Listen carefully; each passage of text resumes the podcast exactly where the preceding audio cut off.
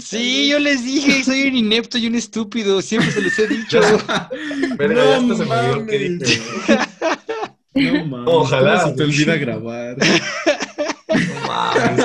Ahora, ahora por eso lo balconeamos cuando nos presentemos. Ok, ok, ya está perfecto. Déjeme, déjeme atiendo una llamada entonces, porque justo me están llamando. Do or do not. There is no try. What we doing live echoes in eternity. Vida se abre camino. My mom always said life was like a box of chocolates. You never know what you're gonna get. Ya no corras, Macario. ¿Para qué? Get busy living or get busy dying. One step at a time, one punch at a time, one round at a time. Keep your friends close, but your enemies closer. Muy buenas tardes y bienvenidos a Cinefilos 4T, donde hablamos de cine y filosofía cada semana. Yo soy Aloix y en esta ocasión discutiremos un caso excepcional en la historia del cine independiente, que será un pretexto para seguir discutiendo los problemas de la industria del entretenimiento. The Room, película de culto, escrita, dirigida, producida y estelarizada por el único e inigualable vampiro viajero del tiempo, Tommy Wiseau. Cuenta la historia de Johnny, Mark y Lisa, tres personajes que son amigos, amantes y rivales a través de la poco elaborada narrativa. Llena de cortes abruptos, diálogos sin sentido, escenas enteras irrelevantes y carentes de estructura, The Room es una muestra excelente de lo que un productor puede lograr con suficiente dinero sin necesidad de tener un buen guion, actores preparados o educación cinematográfica. The Room ha sido llamada el ciudadano Kane de las malas películas por Clark Collis, profesor de cinematografía, y ha sido una sensación de Internet junto con la más conocida Starship Troopers. The Room ha creado numerosos rituales alrededor de su proyección, incluidos pero no limitados a lanzar cucharas de plástico en escenas que muestran las fotos de stock en los marcos de la habitación estelar, gritar enfócate a la pantalla cuando una escena está fuera de foco, pedirle a Tommy Wiseau que voltee a la esquina de la pantalla para simular que voltea a ver a la persona que lo grita, y demás rituales extraños, productos de esta obra cinematográfica que es un- un- una cosa rara en el mundo del cine. Eh, me acompañan Isaac, Sharon, Rafa y Caro. Y van a estarme roasteando porque ya hicimos esta parte dos veces. Olvidé grabar la primera media hora del programa, entonces discúlpenme de antemano por todas las referencias que no comprenderán. Fue mi culpa. ¿Y quién quiere comenzar? Pues, al igual que la última vez, voy, voy a comenzar.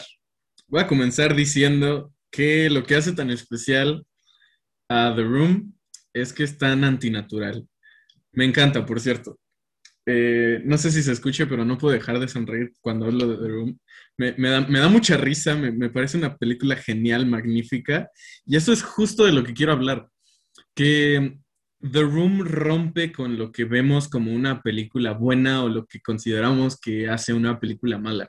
Porque cuando hablamos de- de películas y qué hace a una película buena, pues pensamos que tenga buen desarrollo de personajes, que tenga una buena historia, ¿no? Que la trama sea congruente. O sea, hablamos de todo lo que no es The Room.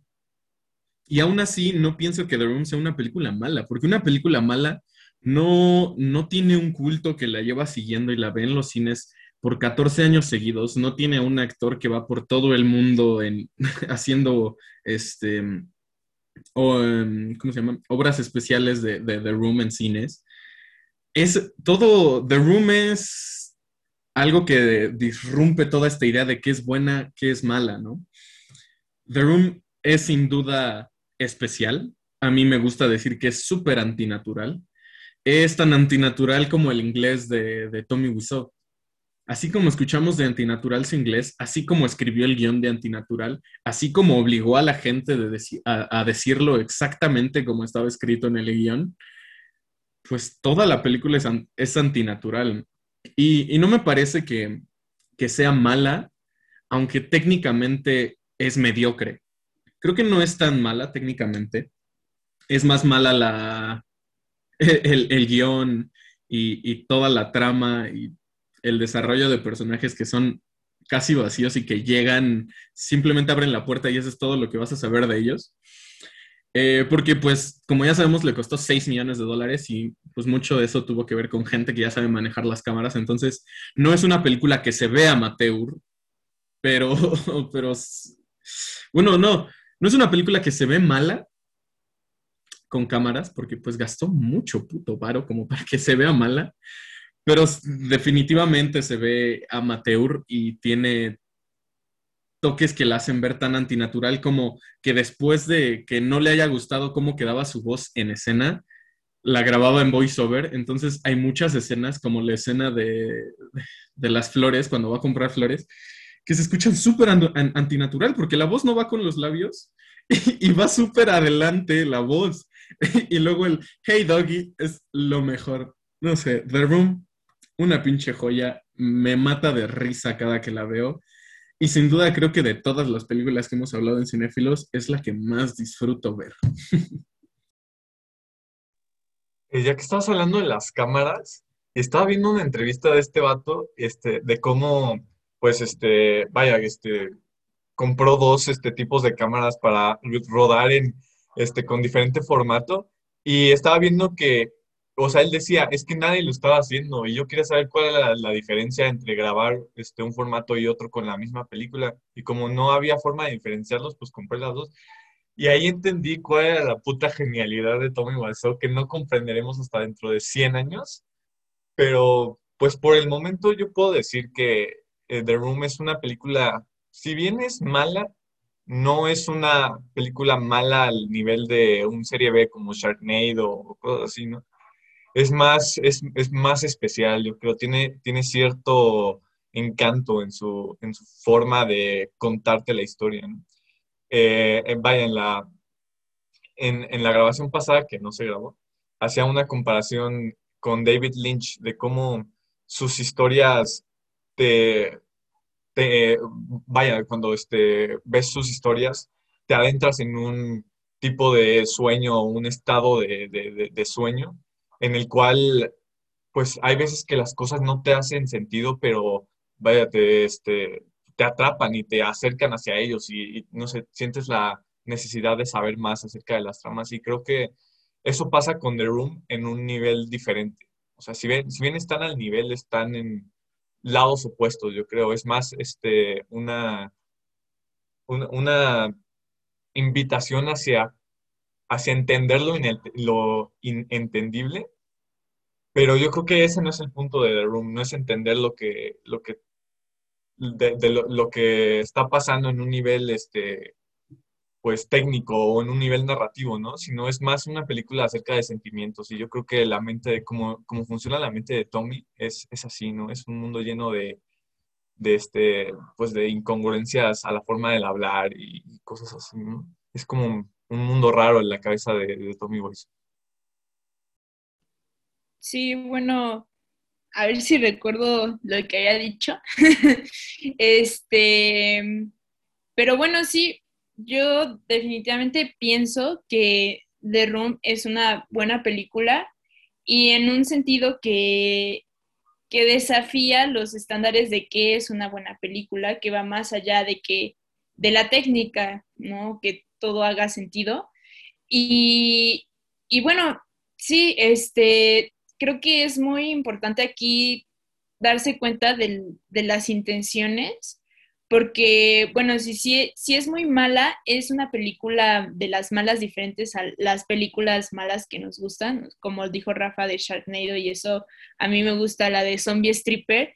Y sí, o sea, son películas eh, muy malas, pero son, son genialmente malas por el hecho de que quienes hacen esas películas las hacen con la intención de hacer basura y es bas- basura intencional y pues hacer basura intencional también es su arte y cuando lo logran pues, pues se vuelve una genialidad que, que mucha gente, incluyéndome a mí, disfruta. Entonces es algo muy diferente. Y luego hay otro tipo de películas malas que, que son cuando pues una persona cree que está haciendo algo bien padre, pero en realidad solo está haciendo pretencioso y en realidad su película es, es vacía y, es una porquería. Y, y bueno, en el caso de Tommy Wiseau, eh, se acerca al segundo ejemplo de películas malas que les digo, pero, al- pero tiene como todos los beneficios del primer tipo de películas malas que les dije, porque es súper disfrutable, porque Tommy Wiseau tenía toda la intención de hacer una película fantástica, genial, él creía que iba a ser la eminencia cinematográfica, que iba a ser un gran artista y que iba a expresar todo lo que tenía dentro de sí.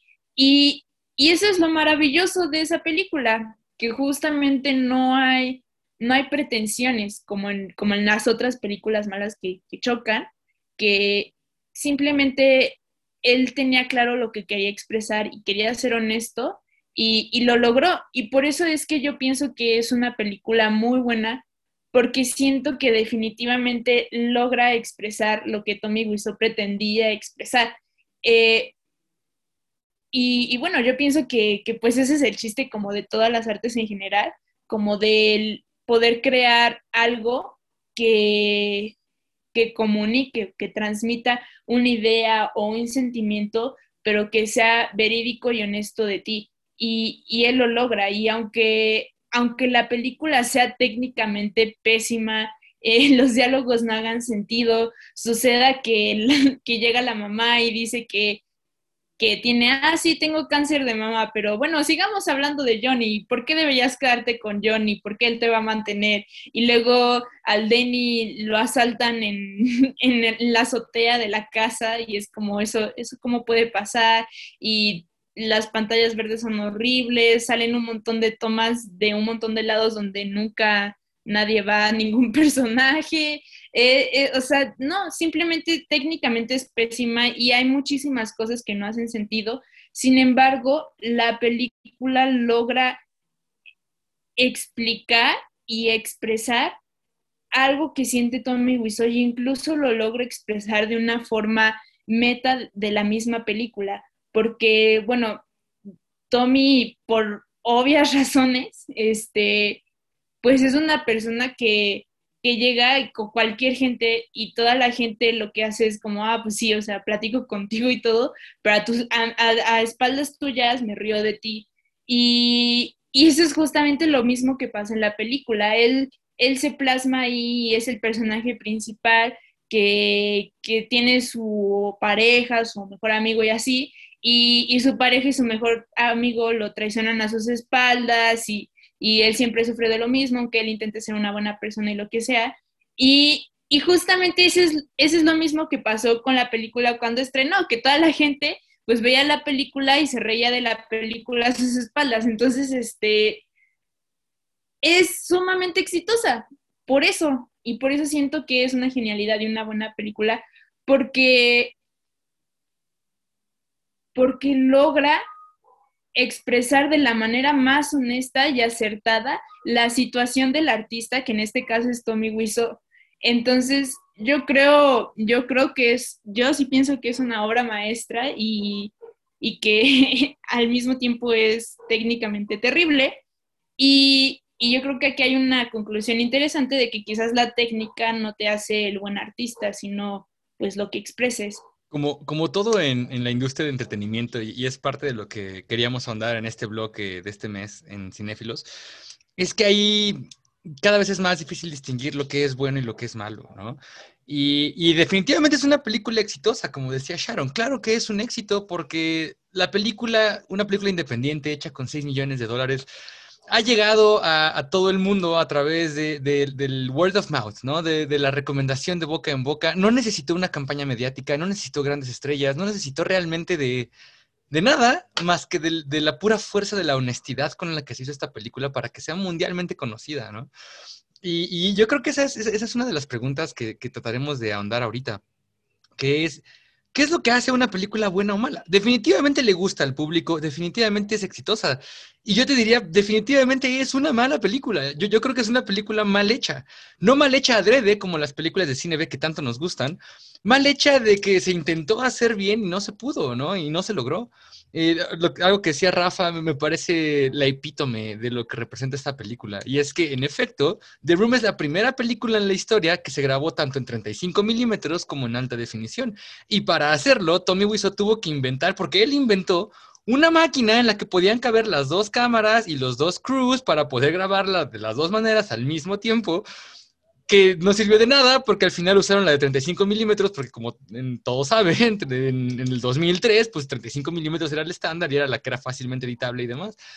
Y, eso, eso nos habla de, lo que es The Room, ¿no? The Room es Tommy Wiseau hecha película. Tommy Wiseau carga toda la energía con la que está hecha la película.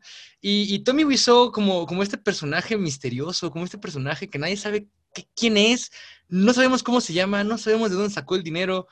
Hay hipótesis tan graciosas como que es el secuestrador de un avión que se aventó en paracaídas después de cobrar 200 mil dólares y nadie supo quién es.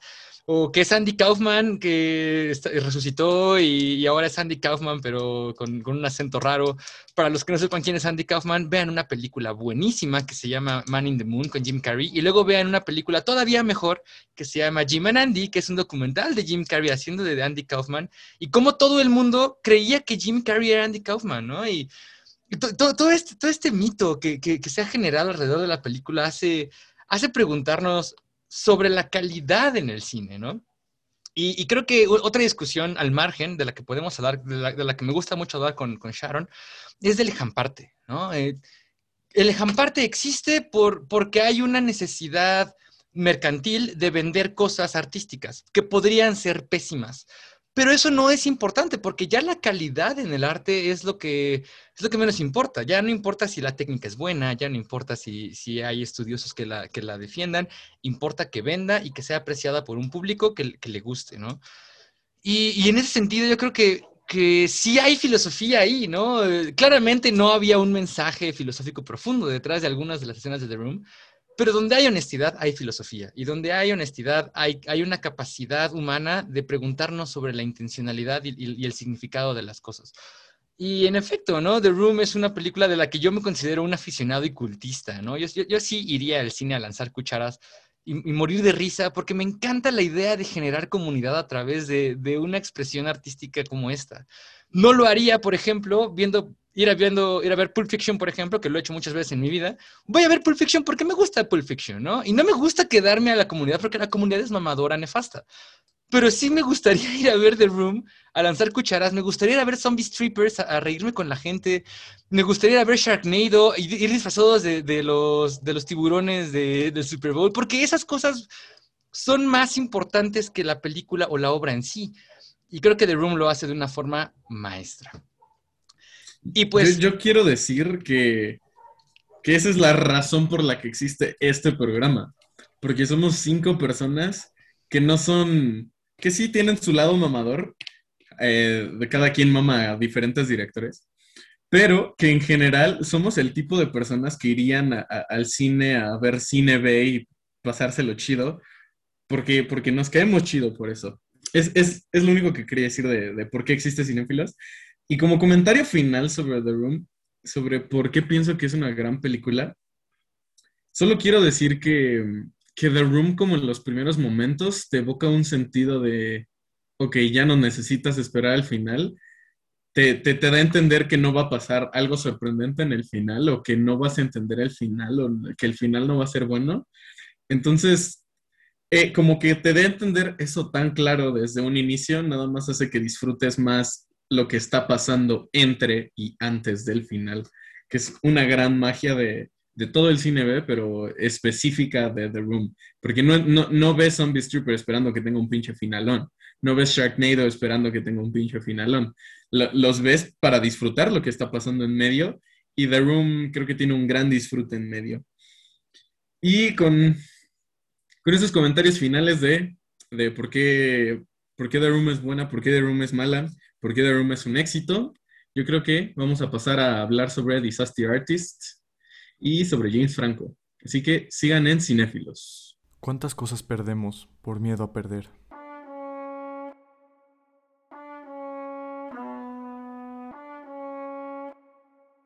Y estamos de vuelta en Cinéfilos para hablar sobre Disaster Artist.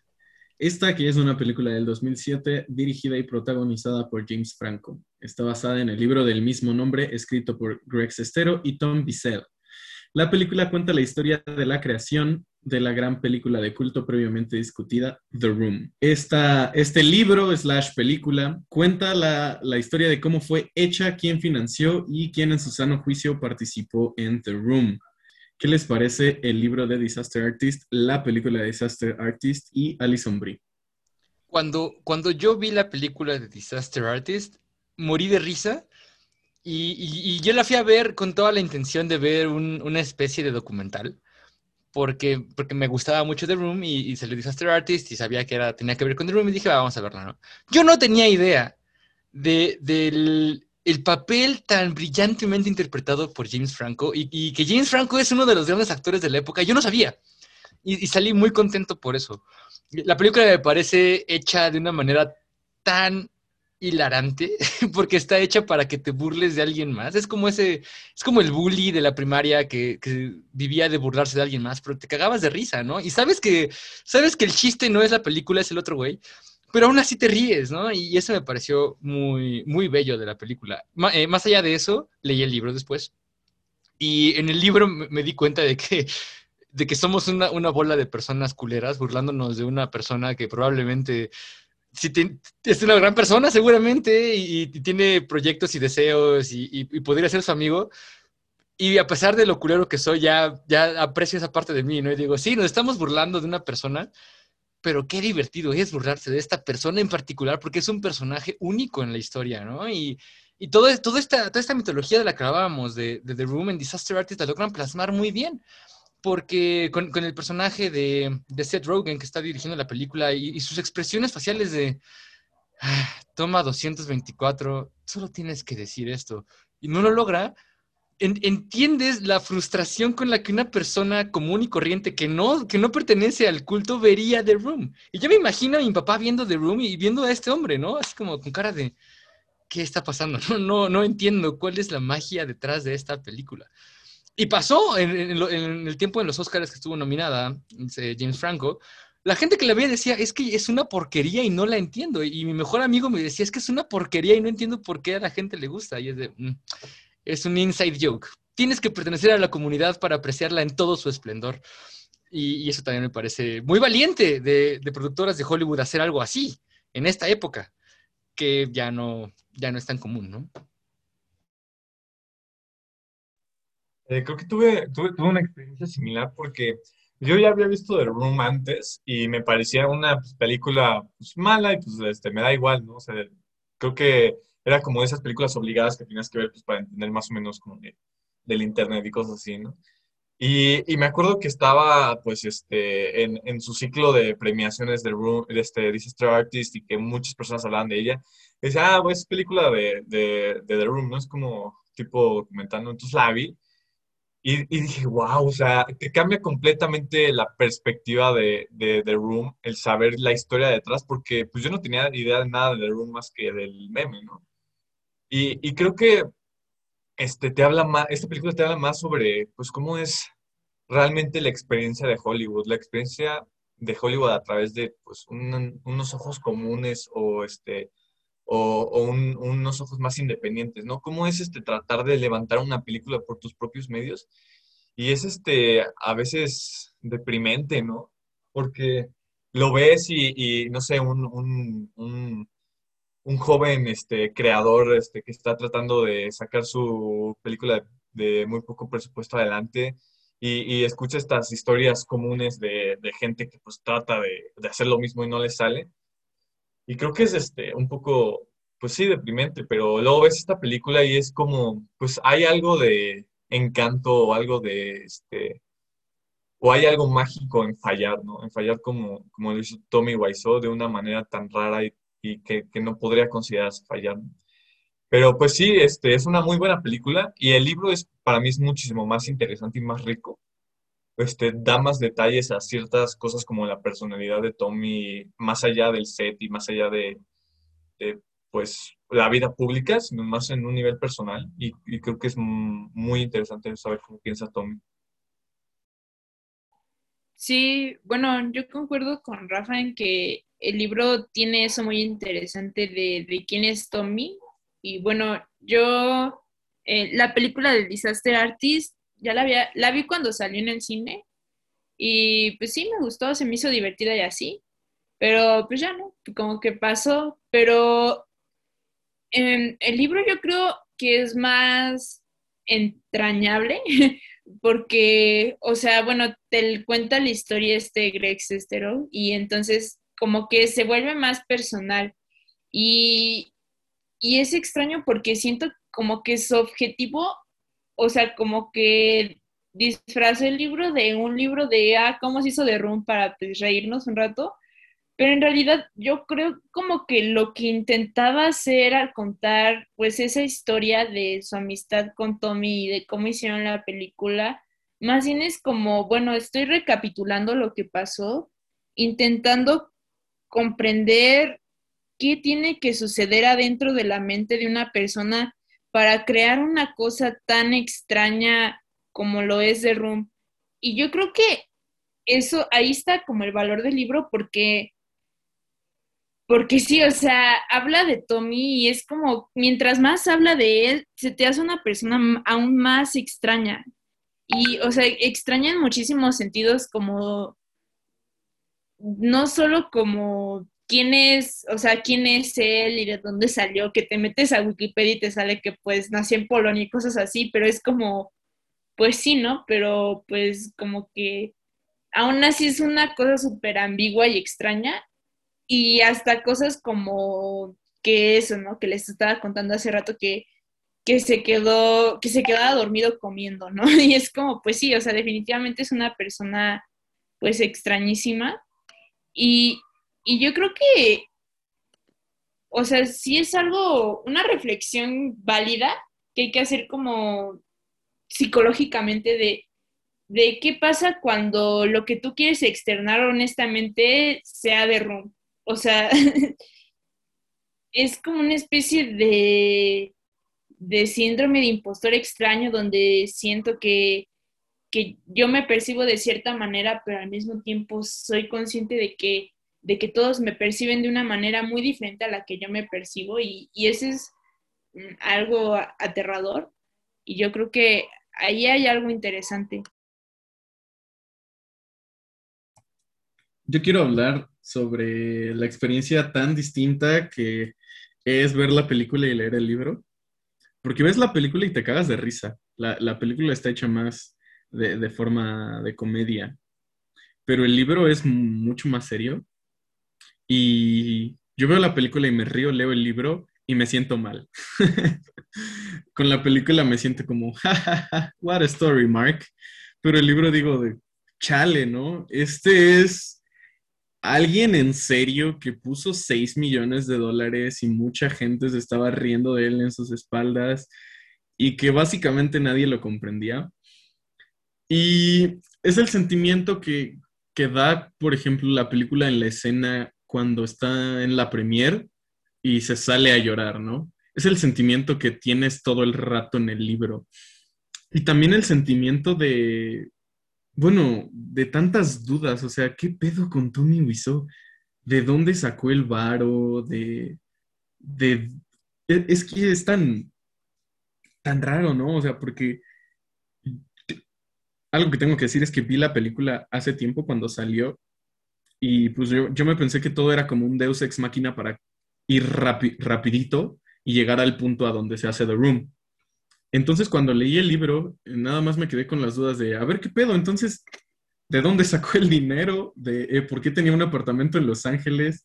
O sea, no sé, siento que es un libro que, habla sobre Tommy, pero aún así no, no te explica a Tommy, porque, porque así es él, ¿no? Eh, es, es una persona, pues, secretiva, y, se me hace muy chistoso que eso sea en la vida real, ¿no? O sea, no, no me lo imagino de una forma seria en la vida real diciéndote que tiene 20 años cuando se ve con, un pinche señor de 50.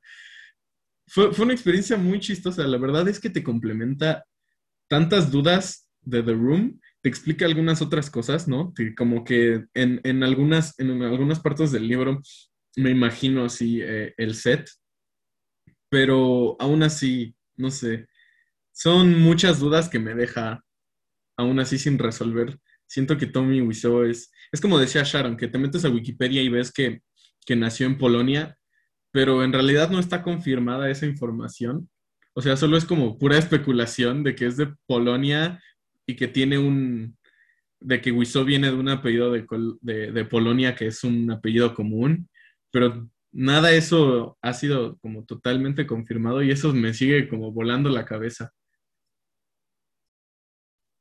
Sí, bueno, yo la verdad debo decir del libro que me gusta el formato que le pusieron de que es más como si estuvieras leyendo una novelita, pero sabes que es la realidad y sabes que eso pasó y sabes que es la experiencia de una persona en su manera más honesta de contarla y que lo mejor de todo, bueno, para mí, lo más interesante de leerlo, eh, como dice Isaac, es que el protagonista justamente no es la persona más misteriosa, ni la más intrigante, ni la más interesante, por así decirlo. El protagonista es justamente la persona que convive con, esa persona. Es como si quisieras hacer una novela de Batman, pero contada desde la perspectiva de Robin, o sea, algo así. Este, y eso lo hace pues curioso, por, más que nada, obviamente sabiendo que Tommy Wiseau existe y que te deja todavía con esos gaps de es que esta persona, ¿qué onda? ¿De dónde salió? ¿Por qué lo motiva lo que la motiva? ¿O qué onda con su dinero? ¿Por qué, por qué es como es? O sea, quién, o sea, cómo se construyó el nombre de Tommy Wiseau. Yo, yo, de hecho, y creo que más personas aparte de mí, si llegan a tener esa como intriga de si efectivamente el nombre de Tommy Wiseau es un nombre real. Si alguien lo sabe, pues sería sería muy amable de decírmelo porque yo de verdad lo he llegado, mientras estuve leyendo el libro lo pensaba como de, ah, chinga, ya poco si se llamara Tommy Wiseau, también será de las cosas que llega y dice nada más para hacerse este, más misterioso de lo que ya es. Y más porque la primera parte le cuenta el Greg, ¿no?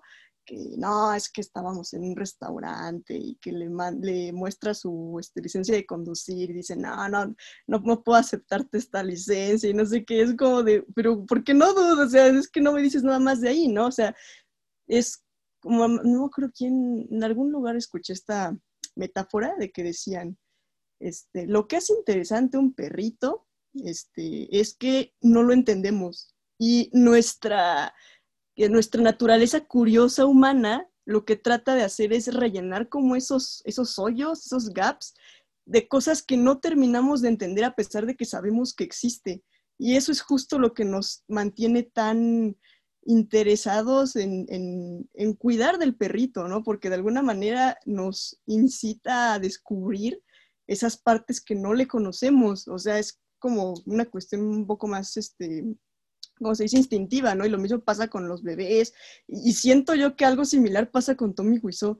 O sea, como que tiene tantos gaps que te incita a querer entenderlo y nunca vas a llegar a entenderlo y incluso en internet que es tan vasta la información no llegas a encontrar datos verídicos ni confirmados ni mucho menos y lo que encuentras es, son cosas muy superfluas como que nació en Polonia, o sea, eso realmente no te dice mucho este, y, es justo también lo que hace interesante incluso a The Room, ¿no? O sea, uno ve la película y dice, ah, bueno, pues está aquí la película, pero ya después de, no, creo que lo dijo Rafa, no me acuerdo, este, ya después de darte cuenta de cuál es el trasfondo que llevó a The Room a existir, es cuando te empiezas a dar cuenta de que The Room no es solo una película chistosa, o no es solo una película chafa, o no es solo una película tal o tal, es una película que tiene un montón de historia detrás y esa historia la hace todavía más rica porque la historia en sí es rica, ¿no? Y ya hablando del libro particularmente, este, insisto, esa, ese formato que le dio Greg de como tipo novela y que lo cuenta mucho a detalle y que bendita sea su memoria porque se acuerda de un montón de cosas,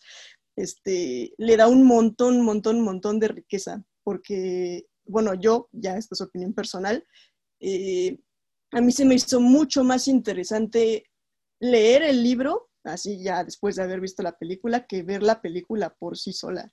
Porque siento yo que el verdadero meollo de The Room, o una de las cosas que a mí más me intrigan de The Room, es justamente cómo llegó a existir The Room. O sea, no el hecho de que exista The Room, sino cómo llegó a existir, porque efectivamente es una película rara hecha por una persona todavía más rara. Entonces, sí, este, pues básicamente, básicamente eso, pero pues pero pues sí, o sea, si, si, les, si les interesa la película, este, audiencia, sin, sin duda se tienen que echar un clavado por ahí en Disaster Artist, ya sea por el texto o por la película, este, porque sí vale la pena darse cuenta de todas esas cosas que a lo mejor uno asume y de verdad que lo que te cuentan, pues la, es la típica frase trillada, ¿no? Lo que te cuentan te hace darte cuenta de que la realidad supera la ficción, ¿no? Este, y yo sí considero más rica la historia que hay detrás, así pues la realidad este, contada con todo el lujo de detalle, eh, que como tal el hecho de que exista el, producto final, ¿no? Algo, algo, de lo que hablaremos después ya con Bojack Horseman para el final de este, de este bloque, pero, pero que de, Disaster Artist hace, hace darnos cuenta es que la industria tiene un montón de problemas de, de sistema, ¿no? Y es que a Hollywood no le importa realmente si la trama es buena, a Hollywood no le importa realmente si, si los actores son profesionales. Lo que Hollywood quiere, como cualquier negocio, es vender boletos, ¿no? Y, vender mercancía y vender, etcétera, etcétera, etcétera. Hay un video muy bueno de uno de los guionistas de Superman, se llama Kevin Smith, donde él cuenta una historia, ¿no? Y, y él, él, cuenta que es un gran aficionado de los cómics, le encanta Superman, y cuando va a venderle la idea al productor de, de lo que él quiere hacer para una película de Superman, el, el, productor le dice sí a todo, lo único que quiero es que haya arañas, que su último enemigo sea una araña, ¿no? Y él, bueno, pero no hay arañas, en Super, o sea, Superman no tiene ningún enemigo araña, ¿no? ¿Por qué habría una araña? dice, no sé, no me importa. Yo quiero que haya una maldita araña y que Superman pelee así es, es épicamente contra una porque es lo que yo quiero ver en mi película. Y pues Kevin Smith, eh, guionista, hambreado, pues tiene que decirle que sí, no tiene opción. Eh, si quieres trabajar en Hollywood, tienes que decirle que sí a lo que te dice el productor, ¿no? Por eso Harvey Weinstein era Harvey Weinstein. Y, luego ya de un montón de problemas se va y ya no dirigió, ya no produjo Superman, pero produjo una película que se llama Wild Wild West con, eh, con el... ¿Cómo se llama este actor? Will Smith. Y al final hay una araña, ¿no? Y, y lo, que, lo que cuenta este, este guionista, Kevin Smith, es que el productor va a hacer lo que quiera y el, y el guionista, el escritor, el director, todos ellos van a tener que doblar las manitas y decir que sí. ¿Qué pasa en The Room? Que nuestro productor, nuestro director y nuestro, y nuestro protagonista son la misma persona. Pocas veces se da en una gran producción de Hollywood que el productor aparezca en las películas, pero normalmente cuando pase, pasa de una forma más o menos conocida, ¿no? Ahí está el caso de Clint Eastwood, que suele dirigir sus propias películas donde se estelariza, y suelen ser muy buenas, técnicamente hablando. No suelen ser... poniendo escenas donde chupa pies. Quentin Tarantino, que siempre se mete como cameos. Hasta Shalaman lo llega a hacer, ¿no? Bueno, Shalaman es otro caso, pero, pero normalmente cuando lo hace un actor preparado que sabe qué onda y es el director también, pues entienden más o menos cómo funciona la dinámica de Hollywood. Y aunque no sean películas exitosas como The Room, porque The Room es muy exitosa, eso me queda claro, sí son técnicamente buenas. Y, y, en la industria, realmente eso ya cada vez más se va diluyendo y diluyendo y diluyendo. No solo en la industria de Hollywood, también en la industria de la música, donde ya hay 35 escritores de una canción, donde la producción pasa por 35 manos y, es cada vez más difícil encontrar la honestidad de la intención del escritor o del director en una, en una obra, ¿no? Lo vimos hace unas semanas con el Snyder Cut.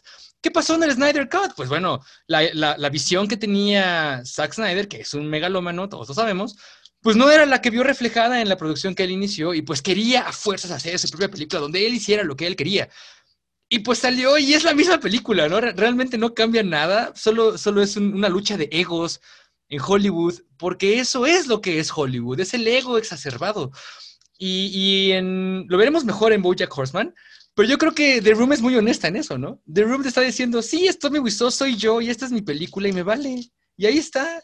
Y si no te gusta, pues qué, qué pena. Yo la hice con mucho cariño y con mucho amor y, y, te sientes mal cuando ves a Tommy llorando fuera del cine. Pero al mismo tiempo dices, dude, hay, hay, personas que nacieron para hacer algunas cosas y estás tú, ¿no? Que hiciste algo que sí querías y qué fregón que querías, pero vamos, ¿no? Salió un, un, fenómeno de culto porque ninguna otra película ha tenido la oportunidad de hacer esto, ¿no? De que el, el director, el productor, el estelar, todo sea la misma persona. Fenómeno indistinguible de, de, de un, de un cómic de los ochentas. Eh, hablaremos de la conexión entre Disaster Artist y The Room en el próximo bloque. No se despeguen, están en Cinefilos. El conocimiento es poder.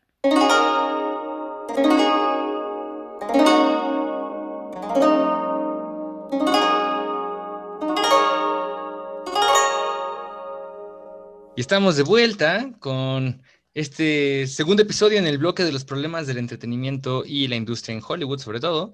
Y yo les, yo traigo una pregunta que se originó en el primer bloque, pero que traemos hasta aquí, que es, ¿cuál es, cuál es la determinante? ¿no? ¿Cuál es el factor determinante entre que una película sea exitosa o sea no exitosa? Porque The Room, yo creo, diría yo, es una mala película muy exitosa.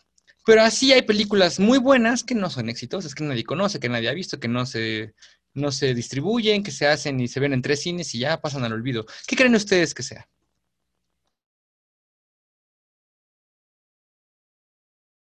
Ah, bueno, este, yo voy a tomar la, la, este, pregunta este, primero.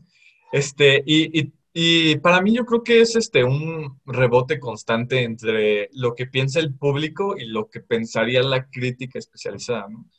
Porque, vaya, o sea, no hay, no hay como un comité este, mundial que decide, que le dé valor a, las películas, ¿no? O sea, es igual con las pinturas o con la música. Por ejemplo, este, hay, hay, hay una pintura muy curiosa en el aeropuerto de Guadalajara que es este Maribel Guardia posando contra un, un caballo así en, al, al óleo. Pues es muy cagado, ¿no? Si van algún día al aeropuerto de Guadalajara tienen que verla. Pero es una pintura que está valuada en 500 mil pesos. Y yo me pregunto, o sea, ¿quién vergas le daría ese valor a una pintura de Maribel Guardia? Eh, pero, pero, pues es lo mismo con las películas, ¿no? Eh, al final de cuentas, sí tiene cierto valor la crítica especializada, pero, pero para mí es un consenso entre los fanáticos del cine o las personas que consumen cine el hecho de, pues, no sé, hablar de ella y de escuchar lo que dicen los críticos y también formarse su, propia opinión. No sé, es muy raro, ¿no? Es muy raro cómo funciona la, el consenso, pero pues es, yo supongo que es este, un constante, una constante retroalimentación, yo diría. Yo no sé, yo pienso que decir algo que es bueno o malo es algo súper complejo y yo creo cuando uno llega a una conclusión de qué definir bueno y malo o exitoso o poco exitoso termina siendo una definición meramente personal y que solo aplica a mi persona y no al general. Porque yo creo que hay miles de marcos de referencia y miles de parámetros eh, con los cuales podríamos determinar eso, ¿no? O sea, hay, hay mucha gente que verídicamente piensa que, que una película es buena por cuánto dinero junta. O sea, y sí me he topado con gente que piensa eso, ¿no? Que, o sea, hace como dos semanas estaba eh, la noticia de que Avatar había sobrepasado a, este, a Endgame en las taquillas porque la habían reestrenado en China. Y otra vez, y de la nada me salieron un montón de discusiones de, no, ¿cómo creen? Si este, si Endgame tiene que ser mejor, ahorita que la vuelvan a reestrenar y nosotros vamos a pagar a la taquilla para que Endgame siga siendo la mejor película de todos los tiempos y la más taquillera, ¿no? Y, yo pienso que eso es una estupidez, ¿no? Pero hay gente que, que piensa que, que, eso define una película como exitosa y, y, buena, ¿no? Y bueno, yo diría, bueno, es que hay, hay, mil cosas que considerar, ¿no? O sea, por ejemplo, hay, hay algo que yo pienso a veces de las películas buenas, que era algo que decía, eh, creo que lo decía Tarkovsky, que a él no le importaba si la vean mil gentes o si la veían... Eh, muy pocas, o si todo el mundo le decía que una basura, o si todo el mundo le decía que estaba muy padre, a él lo único que le importaba era cuando le llegaba una carta de una persona que le decía, ah, vi tu película del espejo y pienso que, bueno, y me sorprendió mucho que, que en la pantalla pusiste lo que yo viví en mi infancia.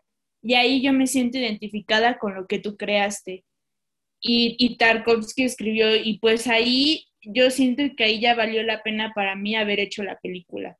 Y entonces ahí para Tarkovsky ya fue, ya fue un éxito hacer su película y para él fue una buena experiencia. Y yo pienso, cuando yo veo a veces una película y siento que, que conecta conmigo y me siento muy identificada con eso de una manera honesta y sincera, para mí es una experiencia estética buena y valiosa. Sin embargo, pues hay gente que no le atribuye el mismo valor a las mismas cosas y hay gente que pues le dará valor, no sé, en, en Tumblr me he encontrado también gente que piensa que, que una película es valiosa por, por, su fandom y por el tipo de fandom y qué tan grande es el fandom, ¿no? Que hay gente que le echa un montón de hate a Avatar porque solo tiene Avatar, el de los monos azules, ¿eh? No, no, no del maestro del de los monitos azules de James Cameron, que dicen que es una película muy poco exitosa a lo largo del tiempo, porque aunque haya sido muy taquillera, no tiene un fandom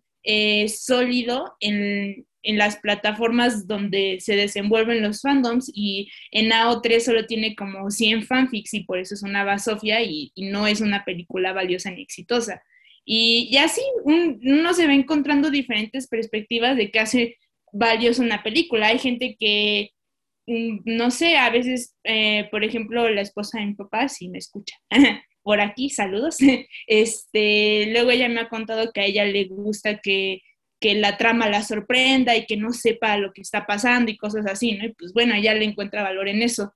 Y, bueno, yo, yo, Sharon, o sea, pienso que está como lo personal y en mi, en mi persona yo pienso que, que como, lo, como que lo importante es, es eso que les comenté de Tarkovsky, que uno como que verdaderamente pueda conectar, ¿no? Que alguien exprese algo y digas, oh sí, eso que tú expresaste conecta con las cosas que a veces suceden en mi cabeza y, y hace clic y entonces me siento comprendido y siento que en este mundo no estoy sola y comparto mi experiencia humana con, con alguien más. Y ya de otra manera que intento ser como más objetiva y, y como que acá verme cineasta mamadora, yo pienso que una buena película quizás sea por su impacto cultural y su relevancia cultural, y, y no solo en el presente, sino a través de los tiempos. Y, y creo que radica el punto en, en, en cuál sea tu definición de exitoso, ¿no? O sea, puedes, este, que, puedes pensar que, que tu definición de éxito es este, ser millonario, ¿no? Ser un cineasta millonario. Pues entonces haces películas que sean comercialmente este, fáciles de vender, ¿no? Y que puedan hacer mucho dinero, ¿no? Pues Si tu Michael objetivo. Ajá. Si tu objetivo es este, ser un cineasta premiado, pues vas a hacer películas que son este, pues, estereotípicamente premiables, no sé, una película de negros gays, y así, o sea, te vas a ir por esa línea, ¿no? Y si simplemente tu definición de éxito es ser, o hacer una película o, este, o simplemente crear algo, pues te va a salir como, pues, como a los este, directores independientes que encuentras en YouTube, en Vimeo, etcétera. Pero bueno, este, te, vas a hacer esas cosas simplemente por el hecho de crear, ¿no? Y, y creo que eso a nivel del autor, ¿no? Así, yo así siento que puedes este, interpretar tu nivel de éxito personal, ¿no? Siendo un, un artista o un creador. Pero ya en el mainstream, o, o más bien cuando ya pones tu producto hacia las masas, yo creo que eso ya no depende de ti, ya es algo que, que va a decidir la sociedad este, sin preguntarte, ¿no? Si tu película es buena o mala. Y creo que es algo que si bien los artistas lidian mucho y tienen muchos este, miedos y, y muchas inseguridades con respecto a eso, yo creo que se, debería ser lo último en lo que deberían preocuparse, ¿no? Creo que más bien lo primero que deberían preguntarse y preocuparse es cómo cuentan su historia o cómo expresan lo que quieren decir, a cómo lo va a recibir la gente, ¿no? Porque, pues como decía Sharon, ¿no? O sea, va, va a haber gente que va a malinterpretar tu obra y va a sacar conclusiones que, que ni siquiera tú le diste la intención, pero eso pasa siempre con las obras, ¿no? O sea, el autor se vuelve un lector más y, la, y se vuelve de dominio, pun- de, de- dominio público el- la- las lecturas. Entonces, siento que ese nivel de éxito hay que dividirlo entre personal y el, y el social, pero es, para mí es, es muchísimo más importante tu definición personal de éxito. Entonces, pues, Yo creo que tocas así como el clavo, porque pues puedes preguntarle a alguien, eh, bueno, digo, no, no a cualquier persona, ¿no? Como, como alguien que sea una referencia importante en el cine, ya sea un blog de reviews, de New York Times, lo que sea, ¿no? De cuáles son las, las películas más, más exitosas o cuáles son, así tan abierto, cuáles son las mejores películas de, pues, de toda la historia. Y va, va a haber títulos como Wally, Los Siete Samurai, este, Citizen Kane, eh, Bonnie and Clyde. O sea, va a haber clásicos, clásicos, siempre hay muchos. Eh, va a haber cosas como Pulp Fiction, que son más conocidas y son más mamadas. Y va a haber cosas como The Big Lebowski, Full Metal Jacket.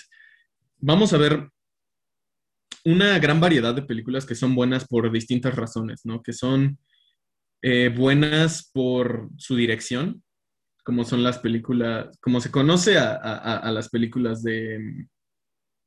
Ay, ¿cómo se llama este pendejo de Full Metal Jacket y de 2001? eh? Kubrick. Así, de Kubrick, ¿no? Y, y ese es también otro problema que quiero llevar después, que muchas de estas películas eh, no, no, no tienen como relación entre sí, ¿sabes? O sea, como, ¿qué hace una buena película?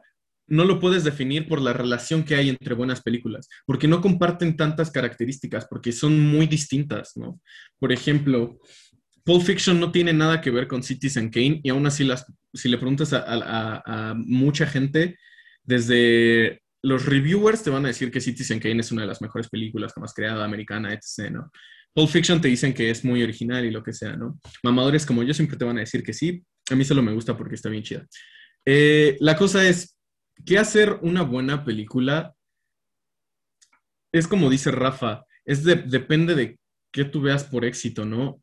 No, no concuerdan la lista de películas que un reviewer tiene como buenas con la que tiene, con la que gana más dinero con la que ha ganado más Oscars. O sea, esas tres listas son muy distintas. La que ha ganado más dinero, Endgame. La que tiene más Oscars, Titanic.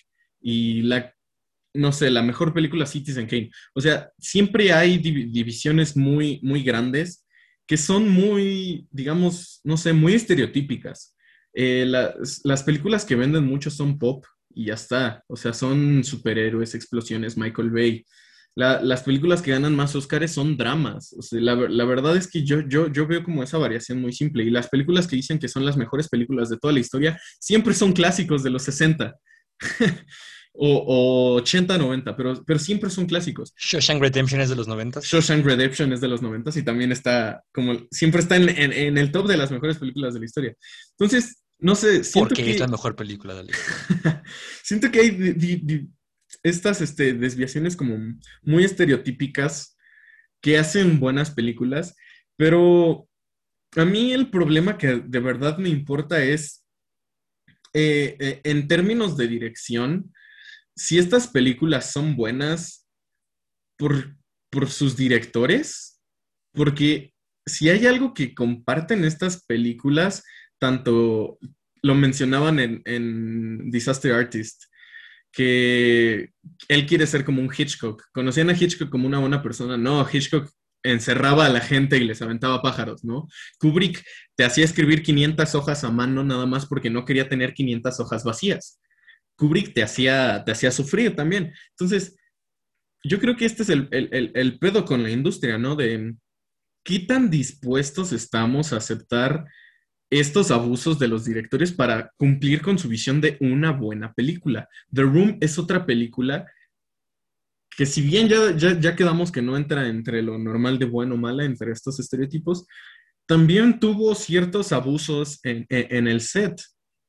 Y ese es como mi problema con la industria, contestando a lo que decía Loix un poco y no contestando en, en algunas cosas, sino dejando más la pregunta abierta de de verdad esto, como aferrarte a la idea original que tú tienes sobre tu idea de la película, es lo que hace una película buena? O sea, que, que nada más una persona le meta ahí y que estés dispuesto a tomar todos los abusos solo para cumplir con la visión virgen de, de esta idea.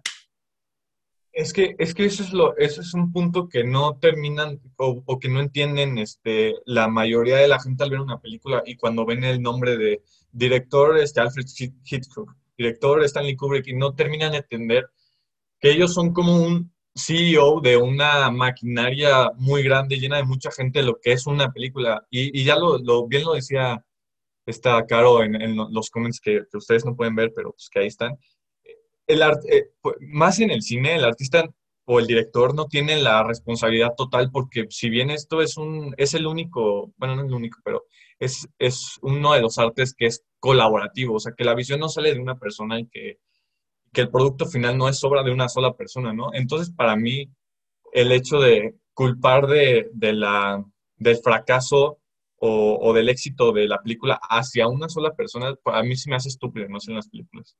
Y, y ese es el caso de, de, este, de The Room, ¿no? Y por qué fue una mala película en su momento y hasta después que se empezó a hacer como este cult following. que, que, pues toda la responsabilidad de que la película fuera un desastre fue de Wiseau, porque pues él era el dictador, porque fue productor, este, director, guionista y, y este, lead actor.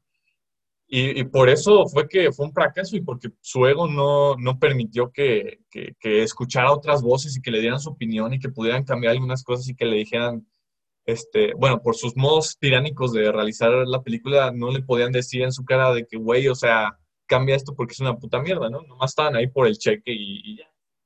¿Sabes? Y pues por eso es, es, un punto. Eh. Pues gran discusión, eh, grandes temas que quedan abiertos para los próximos, los próximos episodios. Eh, me, me, quedo con, con esta, esta disyuntura, ¿no? Entre la, la división de, del cine como un arte colaborativo, la responsabilidad del artista, la responsabilidad del espectador, etcétera. Y creo que, creo que The Room abre mucho esta discusión, ¿no? Eh, vamos a seguir hablando de, del mismo tema con Mulholland Drive y el tema del, de lo que, es, lo que es Los Ángeles, ¿no? Lo que es vivir en Hollywood, lo que es ir y ir, tener el sueño de, de ser un, actor en una gran producción. Eh, no tenemos texto para esta, me parece, pero lo tendremos pronto. Sigan nuestras redes sociales para estar al tanto. Y yo fui a Loix, muchas gracias por estar con nosotros. Ya cumplimos nuestras mil mil oídas de cinéfilos, vamos por nueve mil más. Así que muchas gracias a todos por estar con nosotros en esta, en esta aventura. Que estén muy bien, nos vemos la próxima semana. Adiós.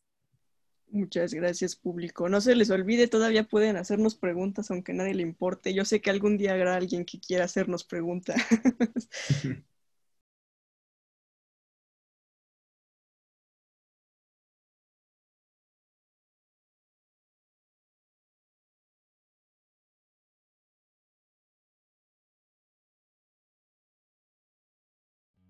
Un gran poder conlleva una gran responsabilidad.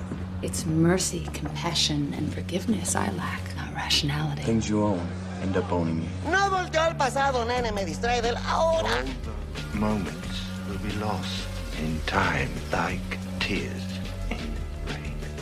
¿Sabes qué decía mi abuela? Si quieres hacer reír a Dios, cuéntale tus planes. Hasta la vista, baby.